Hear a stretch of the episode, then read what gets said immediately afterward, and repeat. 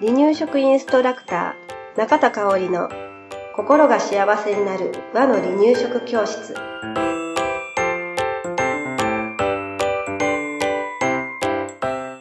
第139回です。番組アシスタントの山本智子です。よろしくお願いします。はいよろしくお願いしますえーこの放送が流れるのが2月半ばだと思うんですが、えーこれからの季節に気になる、うんうん赤ちゃんの鼻水がひどい時にうんお家でできるケアはありますか？とはい。いうことです。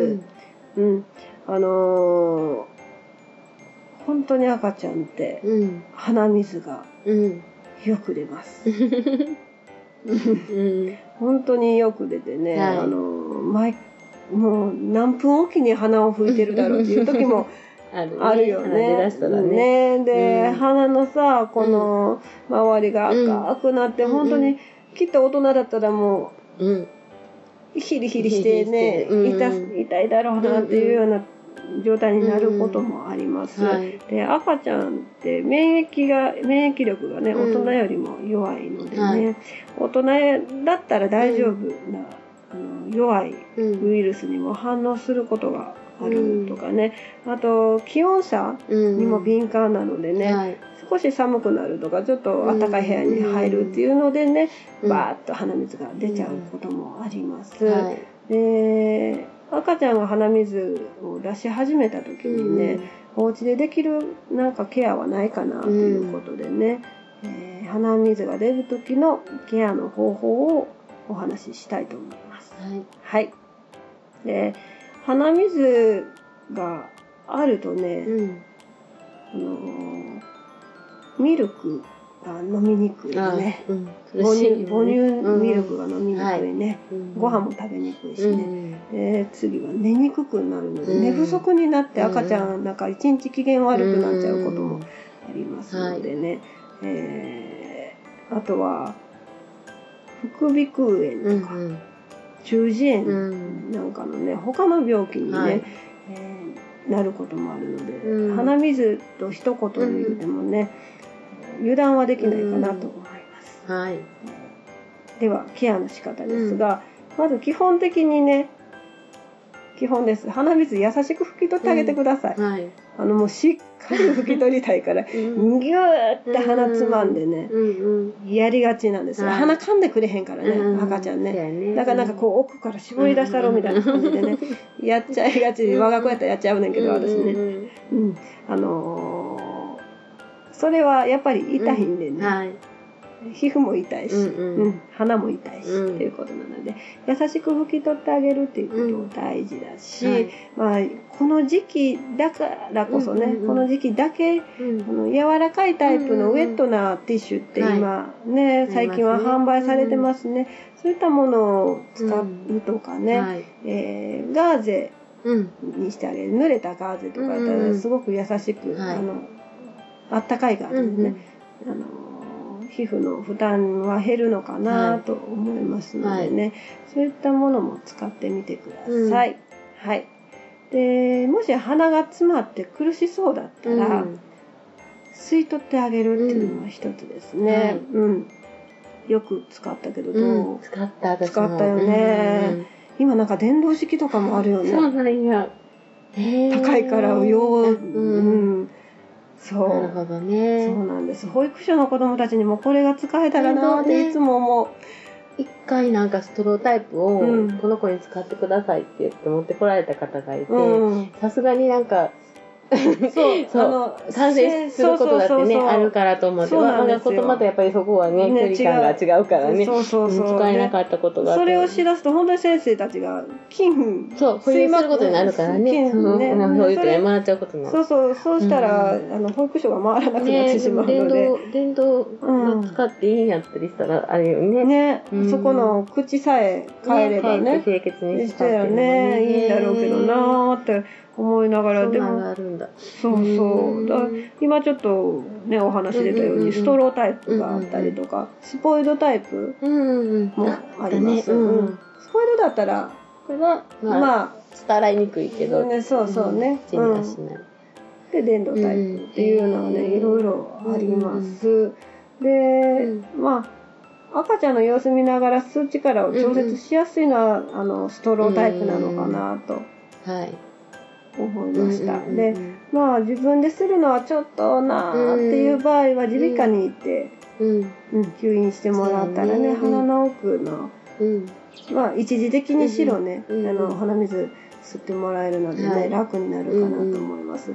よく昔はあの、うん。私のおばが言ってたんやけれど、自分の子供が鼻水でもう詰まって苦しい時にうん旦那さんが、口で吸ってくれてて、私あれはようせんかった、みたいなことをね、もうあれだけは旦那尊敬するわ、言うて、うん。うん、あの、言うてたうん。けど、まあそれはね、ね、あの、鼻口に入れることか。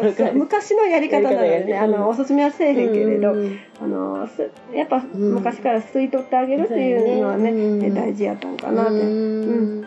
あの、そういうことで、まあ、吸い取るという方法が一つあります。で、鼻の下が最初にも言ったようにね、荒れやすいのでね、うん。ケアしてあげましょう。はい。うん、でまあ赤ちゃんが大丈夫な保湿のクリームを塗るっていうようなこともね、してあげてもいいのかなと思います。うん。はい。まあおくお口に入らないようにだけね、気をつけてあげてください。はい。はい。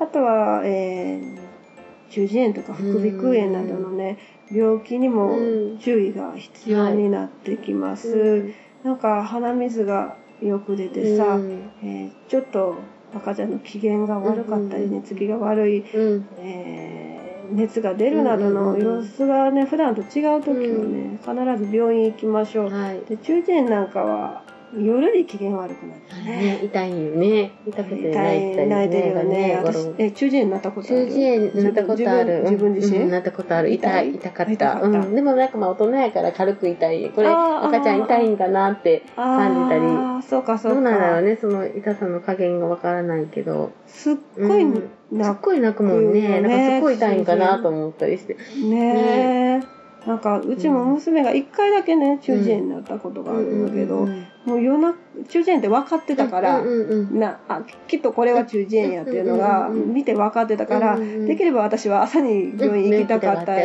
けれど、もう泣いて泣いて仕方ないし、痛み止めあのあれでいいでしょ？解熱解熱剤か、うんうん、そうやね。ねうんあれあれも家になかったし、っていうのでうち車ないから、うん。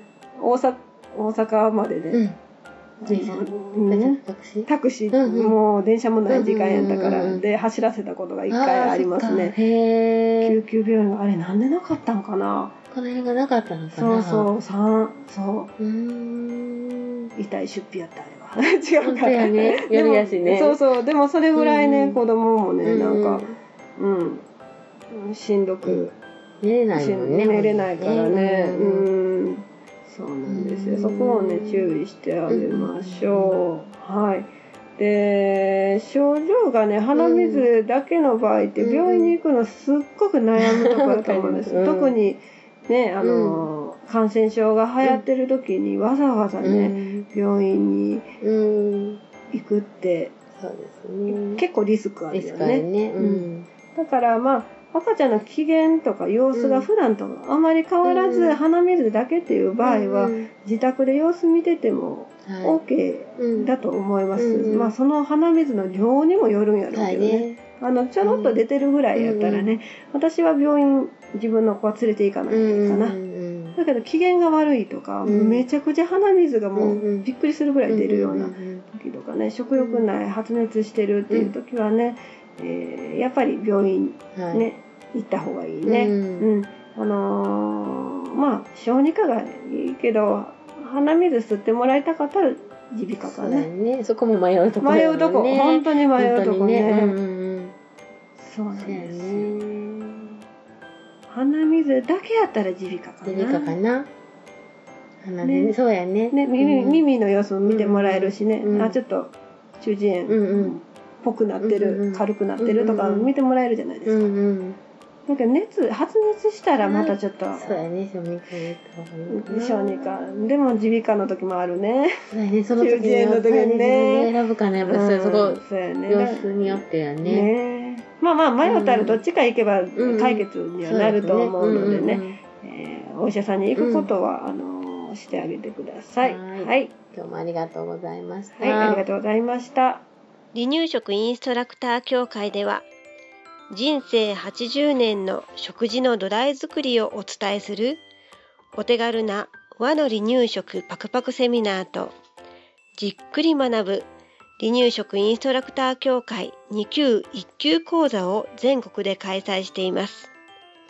また2018年11月からは離乳食の専門講師を育てる離乳食インストラクター養成講座を行っています。詳しくは離乳食インストラクター協会ホームページをご覧くださいね。